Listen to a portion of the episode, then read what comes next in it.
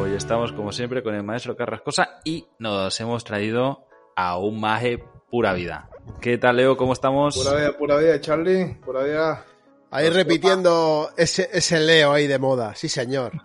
Por ahí por Costa Rica, como un señor, vida estoquera y viviendo a tope, porque en Costa Rica me consta, me consta que vivís a tope. Me en estos momentos hay que aprovechar toda luz, atardecer que están geniales, ir a hacer fotos todos los días, salir al atardecer y irnos a hacer fotos de lo que venga. Qué envidia, qué envidia. Sí. De hecho, se, está muy bien aquí ahora y lo que dices, Leo, hay que aprovechar la temporada de, verano, porque cuando está lloviendo tanto a veces se, se pone complicado aquí en Costa Rica. ¿Dónde estás tú? Cuéntanos un poquito, porque tú estás en Tilarán, ¿no? Estás en el norte. Y yo he visto tus atardeceres, bueno, de hecho hemos compartido alguno ahí, eh, con los molinos de viento y demás, que ahí vi el otro día que hacías una story. Cuéntanos un poquito de, cómo es la zona. Bueno, es que Tilarán es un pueblo pequeño, pero está rodeado de montañas y de paisajes increíbles. Entonces, en el mismo Tilarán podemos encontrar, bueno, ríos con sombra bien bonitos para hacer fotos con la familia y hay lugares o hay diferentes lugares, lugares, montañas y todo esto donde podemos ir a aprovechar y hacer, tener diferentes spots y hacer temáticas diferentes a cada rato. Es, es increíble, Tilarán es bellísimo por eso. Podemos salir y todos los días tener un spot diferente para hacer fotos. Es, No, no, no me quiero imaginar esos escenarios con una Nikon. Eh, no, se podría imaginarlo, no podrían imaginarlo, ni imaginarlo. Eh, tú usabas Sony, ¿no, Leo? Yo usaba Nikon. Pero ahora usas. Eh, ahora, uso Sony. Sí, caíste también en, en el veneno. Y, eh, escucha, ¿y con la humedad se te para o no? Ya habrás cambiado las últimas, ¿no? Porque cambiaron, mejoraron bastante. ¿Con la humedad? Sí, no se para, ¿no? No, no, ahí tenemos... No. No, pero, es muy curioso lo que enseña, lo que enseña Leo detrás, ¿vale? Que ha enseñado es un deshumidificador. Que es algo que en, en España no se utiliza tanto, pero aquí en Costa Rica es brutal. O sea, yo de hecho, aquí y en, y en Nicaragua ahora que estuve, eh, me he encontrado fotógrafos amigos, o amigos que son medio fotógrafos así aficionados y tal, que me han enseñado las cámaras y para tirar, para tirar de hongos, ¿eh? Tanto una Canon ah, bueno, como una Nikon, de hecho. Mira, no vi ninguna Yo vi a, Dixie, ¿te acuerdas, eh, Carles? Eh, una chica en Costa Rica cuando estuvimos en Jaco. Y usaba una Fuji, eh, me parece que era una XT3, quiero recordar y la máquina estaba oxidada entera y siempre estaba en, en on. La clavija siempre estaba en on. Porque se, se había soldado el botón. Entonces, la manera de encender eh, a los no sé cuántos minutos. Era quitarle la, batería. a los 10 minutos se autoapagaba. O a no sé qué tiempo sin usar.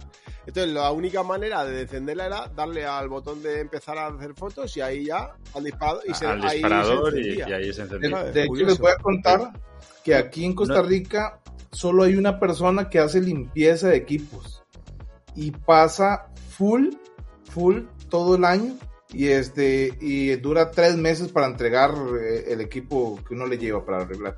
Entonces aquí es un negociazo ponerse este limpieza de lente, limpieza de equipo. Una duda que tengo, Leo, ya es tema de, tecnología de, de, máquinas y tal. En Costa Rica no todas las marcas se pueden comprar, ¿es cierto? No, aquí se consigue Sony, Nikon y Canon. He visto gente que tiene Pentax o, algunas otras, pero son como traídas de afuera, pero digamos, conseguir aquí es Nikon, Sony y Canon. Y eh, que tenga talleres autorizados, eh, Canon y Sony nada más. Nikon no tiene ni dónde llevar a reparar si no fuera ese muchacho. De hecho, eh, José Luis, bueno, lo, de la humedad para zanjarlo un poco, es más los hongos que se generan en las lentes que el óxido que pueda tener la cámara. O sea, en el caso de Dixie, lo que tú decías, yo creo que es alguien que trabaja mucho en el mar, pues habrás, habrás picado de agua salada y entonces eso jode todo, el, oxida, ¿no? Pero los objetivos, tío.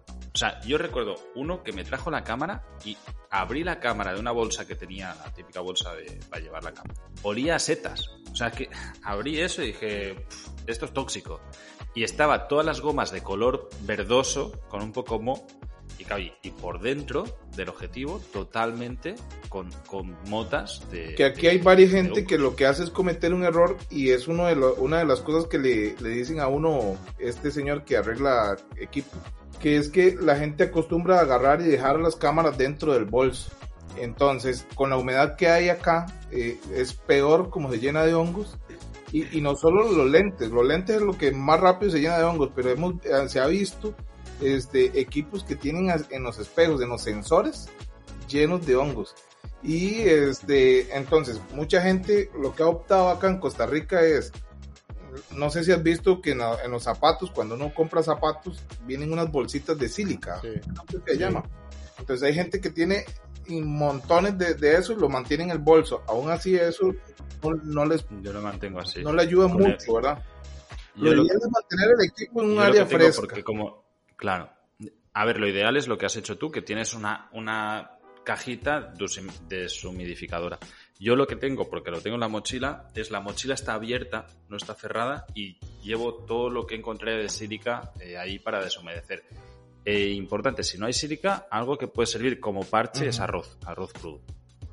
hay gente que no puede comprar o no ha tenido la oportunidad de comprar o no conocen estos deshumidificadores, que lo que hacen es agarrar un archivero eh, de archivos, ¿verdad? Que tiene varias gavetas.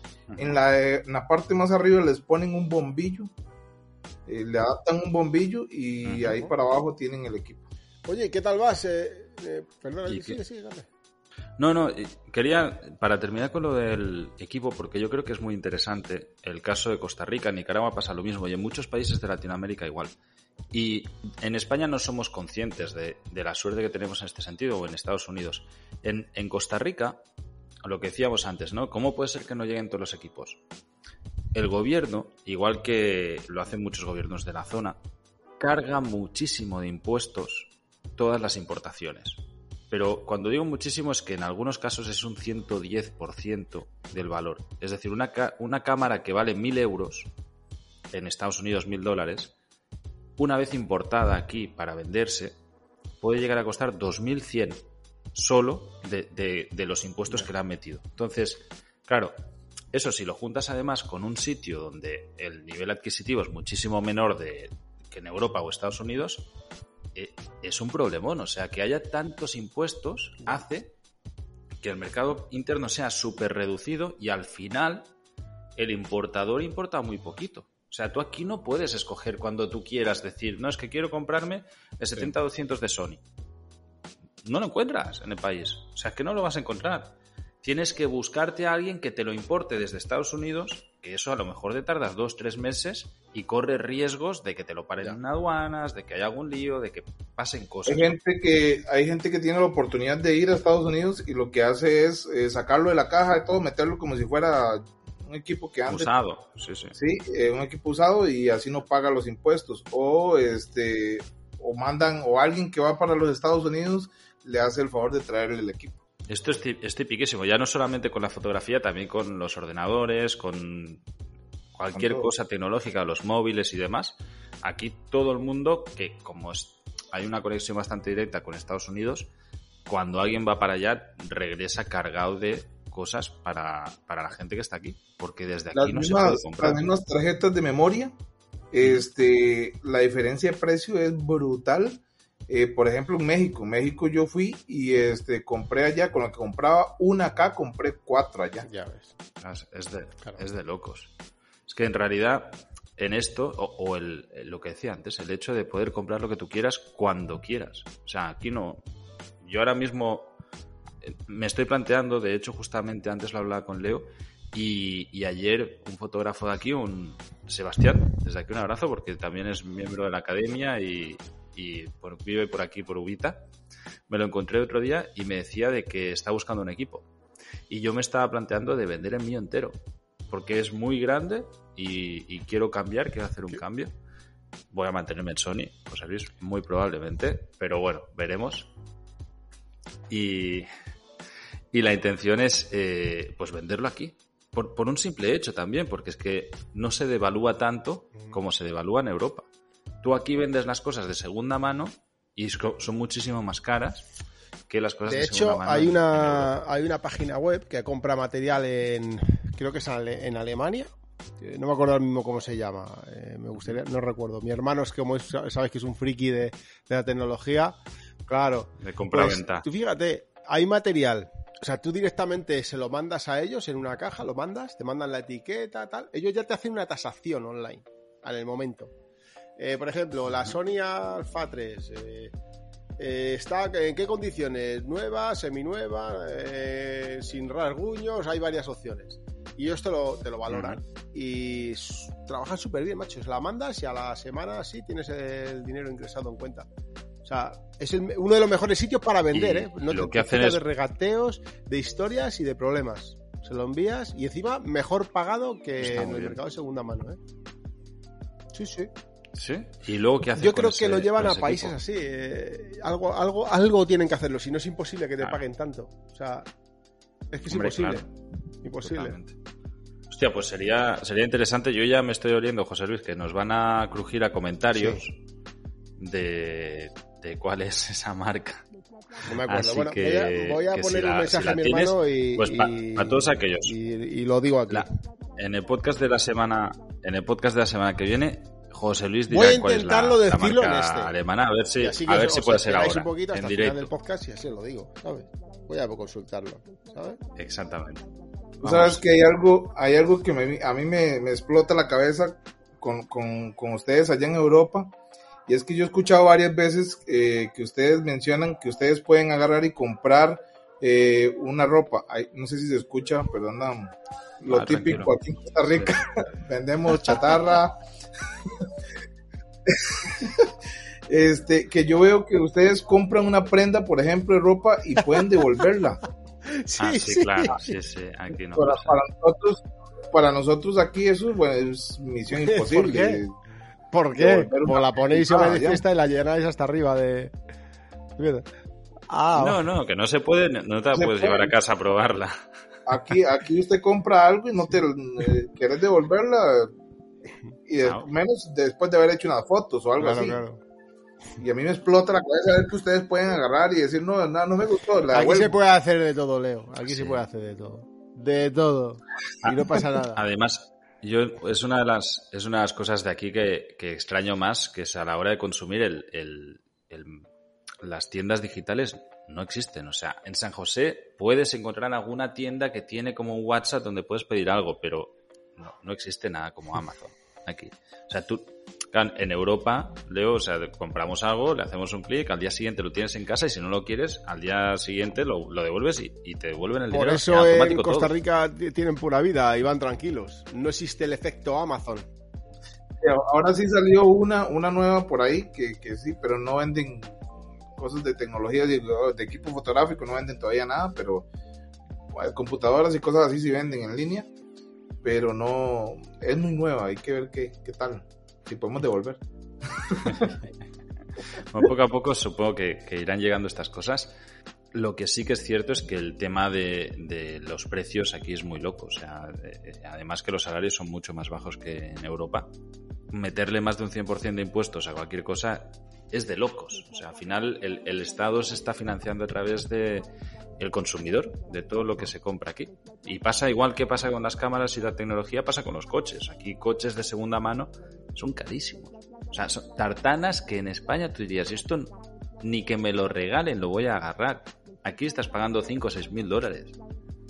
Y, claro, luego tiene un montón de problemas, los repuestos también son caros, ¿no? Al final es como un, un impedimento al, al desarrollo del país. Aparte, aparte de estos temas, Leo, cuéntanos un poquito. ¿Qué haces de fotos que has estado haciendo? Estoy, viendo un retrato que tienes detrás. ¿Es tuyo? Sí, ese, bueno, eso fue un proyecto que hice hace un par de años y quiero ver si lo retomo. No sé si ustedes saben, eh, en Costa Rica existe una de las cinco zonas azules del mundo.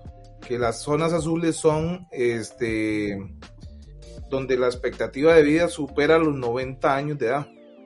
Entonces encuentra uno en lugares muy, muy metidos de la zona de Nicoya, eh, adultos mayores de 113 años, de 100 años, de 90 años, que han estado toda la vida en ese lugar y, es increíble ir a buscar este tipo de, personas para retratarlos. Este señor eh, es un poeta eh, de Santa Cruz. Eh, fuimos, lo retratamos, muy amable, nos recitó poemas y todo esto. Y también encontramos una señora ya de 103 años por ahí, que era la mujer que hizo la fábrica de tortillas en Santa Cruz. La primera fábrica de tortillas en Santa Cruz. Pero ella sí ya estaba por los años de tanto humo, porque cocinaban con leña. Este, estaba muy afectada con los pulmones y todo esto, entonces la, la, encontramos, le logramos hacer las fotos y a la semana siguiente murió pero eh, es increíble en esta zona azul ir a buscar este tipo de, personas para hacer retratos, es increíble. Es un proyecto que tengo ahí para retomar, pero sí es, es muy cargado. Ahorita de momento, estos meses del año lo que estoy haciendo es aprovechando a mi esposa eh, para ir eh, con el carro e ir a hacer fotos en los atardeceres, como te digo, aquí en Tibarán. Es, es un lugar muy, muy bonito y hay spots diferentes por todos lados entonces, eh, hacer fotos a emprendedores, hacer fotos, aprovechar el atardecer, a mi esposa.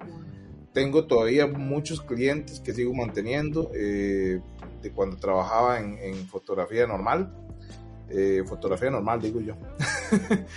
este, cuando no era fotografía de stock. Y, lo sigo atendiendo, pero en lo que es stock estoy aprovechando el día a día. No, no tengo ahorita un proyecto que yo diga voy a hacer una sesión tal. Para hacer sesiones como estas ya más preparadas, tengo que irme por el lado de San José, quiero ir a Cartago, porque en Cartago está la zona agrícola donde siembran papas, donde siembran fresas, eh, y es una zona súper bella para hacer fotografía, que es igual un proyecto que tengo para ir a por esos lados. El, en diciembre estuve por Limón, no, en diciembre no, eso fue ya en septiembre del año pasado eh, que estuve por Limón, hice una gira, me encantó, fui a Tortuguero, fui a, Puerto Viejo, fui a Manzanillo, a Ubita, bueno, todos esos lugares a retratar este, personas afrodescendientes. Pero esas fotos se fueron para un proyecto en específico y este, que de ahí no puedo decir nada más. Eh, pero fue, fue increíble, me gustó mucho y quiero retomar esto de ir a, diferentes lugares de Costa Rica a, a generar, aprovechando también que dentro de, dentro de la academia se apuntaron muchos costarricenses, muchos ticos, y me han abierto las puertas, me, me dicen, véngase para Cartago, aquí tiene un lugar donde quedarse, véngase para acá, hacemos fotos. Eh, entonces, estoy fascinado y esperar empezar a hacer algunos tours por Oye, ¿y en cuántas agencias estás ahora, Leo? Ah, ahorita, bueno, al que le estoy metiendo caña es a Stoxy. Eh, sigo subiendo contenido en Adobe, y en Estoy oyendo hablar últimamente un poco sobre Stocksy un poquito mal, de que han bajado bastante la venta y todo ese rollo. pues sí, han, digamos, lo que pasa es que mucha gente toma en, punto de vista de Stocksy, lo, ve, lo ven o lo comparan con el año 2020, 2021, que fue la época en el que en, el que estuvo un punto increíble de ventas que superaban los millones de dólares mensuales. Eh, actualmente está volviendo a la normalidad. Lo que pasa es que también eh, han entrado mucha gente y este, obviamente las ventas se empiezan a distribuir entre todos los que han estado entrando, ¿verdad? En sí yo no he podido despegar del todo en, en Stocksy por ciertas razones ya eh, con proyectos que tenía con otras agencias eh, entonces no estaba. Este año voy a full con Stocks porque quiero, quiero ya normalizar Stocks y que, me dé una buena cantidad de dinero a, fin de año. Muchas ganas de, volver a hacer una gira juntos, Leo. A ver si en junio más o menos yo estaré otra vez por aquí dando vueltas ya con más desahogado. Y voy a pasar por el norte seguro porque voy para Nicaragua. Entonces, a ver si esta vez eh, la última vez que estuve allí no, no coincidimos porque coincidió con Navidad, que tú estabas también con la familia en San José y tal. A ver si esta vez podemos tomarnos una semanita y volver a hacer una, gira que fue, fue increíble la última vez que lo hicimos. Nada, muchísimas gracias por venir aquí, siempre por atendernos, por estar siempre también en el canal de YouTube de Estoqueros. Por estar en la academia también, compartiendo todo lo que vas aprendiendo. Es, estoy súper contento porque sé que eres inspiración para muchos latinoamericanos. Y, de esta parte del charco está muy bien poder enseñar cómo realmente el, esto puede cambiar vidas, ¿no? Y, esto, y esto, esto que dices, bueno, quiero agradecerle de, primera mano a, porque me han escrito una cantidad de gente, no solo de Costa Rica, me han escrito de México, me han escrito de, Perú, de, Bolivia, bueno, de todos lados. Y quiero agradecerles a todos ellos eh, esa muestra de cariño. Yo lo que la vez pasada hice el video donde mostraba los errores que he estado cometiendo o que estaba cometiendo a, inicios en el stock. Y muchos me escribieron y todo. Uno que me preguntó ahí que, porque yo al inicio dije como uno más, pero es que yo lo que quiero decirles es que soy, yo estoy empezando también en esto del stock soy uno más de que, que está iniciando, que he tenido la, la, no sé si es la suerte o es el trabajo duro que he hecho para, para lograr conseguir hasta ahorita las metas que, que, he tenido, pero lo que quiero enseñarles o lo que quiero que vean en academia y lo que quiero que vean en, en el canal de YouTube es que yo también estoy cometiendo errores, yo estoy comenzando igual que todos, pero que sí se puede, digamos. Eh, yo he logrado tener una entrada de dinero el año pasado increíble por, por el trabajo que, le, que yo dejé de hacer muchas cosas durante un año para dedicarme 100% al stock. Estuve comiendo arroz y frijoles para, para, para poder lograr llegar hasta donde Eso es una de las cosas que a la que muchos estoqueros no están dispuestos, o sea, no están eh, dispuestos a, a, pasar por esa fatiga, por decirlo de alguna manera, eh, sabiendo, o sea, todos estamos dispuestos, ¿no? Sí, sí, yo estoy dispuesto, yo tengo que estar un año sin, sin, dormir. Pero al segundo mes o así ya cuesta. Y la mayoría, ah, claro, dices, a mí me gusta hacer fotos, es mi pasión, me encanta, ¡buah, esto chupado! Es además que los conozco, que han pasado por delante de mí, han estado aquí en este podcast y a los cuatro meses, cinco, eh, se, acabó todo, esto es una mierda, empiezan ya a salir por ahí el stock, esto es mentira todo, estos son unos farsantes, esto. Y suele pasar, suele pasar. No, eh, todo, todo, tiene un esfuerzo. Y quiero mencionar también esto con, con este muchacho Daniel de México, que tomó la decisión de renunciar de su trabajo y con 30 dólares en su bolsillo se fue a dar vueltas por México, se fue a, hacer fotos por México con 30 dólares. Y, hace unas 15 días logró entrar a Stoxy también. Pero eh, tomó la decisión de, que yo quiero vivir del stock. Eh, con 30 dólares se fue a, a, dar una gira por México a hacer fotografía y lo intentó y, logró entrar a Stoxy también. No quiero decir otra vez, nuevamente se le dice a todos, ¿verdad? Que no es que Stoxy sea el, ¿verdad? Porque puede ser para micro, puede ser para, para Getty, puede ser para cualquier otra agencia, eh, hasta la misma Stock, que, que yo esa agencia, yo, yo le veo tanto futuro, no sé, no sé ustedes, pero yo lo veo como un futuro muy, muy parecido al de Stoxy Fox ¿De vídeo? Es una agencia que no muchos... ¿Es de vídeo? ¿Ah? No, es, es, de fotografía, pero ellos piden mucho contenido latinoamericano, mucho afro, afrodescendiente, mucho contenido no el típico stock, pero es una agencia en la que yo, yo si no hubiera entrado a Stocksy, hubiera metido todas mis, mis fotos a esa agencia. La verdad es que yo le veo un, buen futuro. No sé cuál es, yo no sé vamos a, trabajar esa agencia también, porque hay varias, ¿eh? hay varias que, están ahí despuntando, hay varias también de vídeo, distribuidoras de vídeo muy, muy importantes. Y Leo, mientras estás explicando esto, también mm, te voy a pedir que, bueno, desde aquí hacemos un llamado, Daniel. Me escribiste cuando, cuando entraste en Stoxy también para agradecer eh, el trabajo que, hemos hecho desde ahí. Eh, quiero que te pases por aquí porque la historia que cuentas eh, creo que es súper motivadora, ¿no? Como un loco agarra 30 dólares, se va con la cámara a dar vueltas por México y termina pues entrando en Stocksy. Leo, si te parece, grabemos otro episodio y vamos a hablar de Instagram. Porque, porque has tenido una mala experiencia recientemente, bastante grave. Y creo que puede ser muy interesante compartir con la audiencia. Estás explicando esto y me está acordando de que hace nada te estábamos ahí con los mensajes con eso. Y he pensado, hostia, esto está muy guay para compartirlo. Grabamos así que, para la semana que viene. Así que a toda la audiencia. Lo de la página web no la Para la semana que viene y a ver si tenemos también lo que nos prometió José Luis. A ver si, a ver si se puede.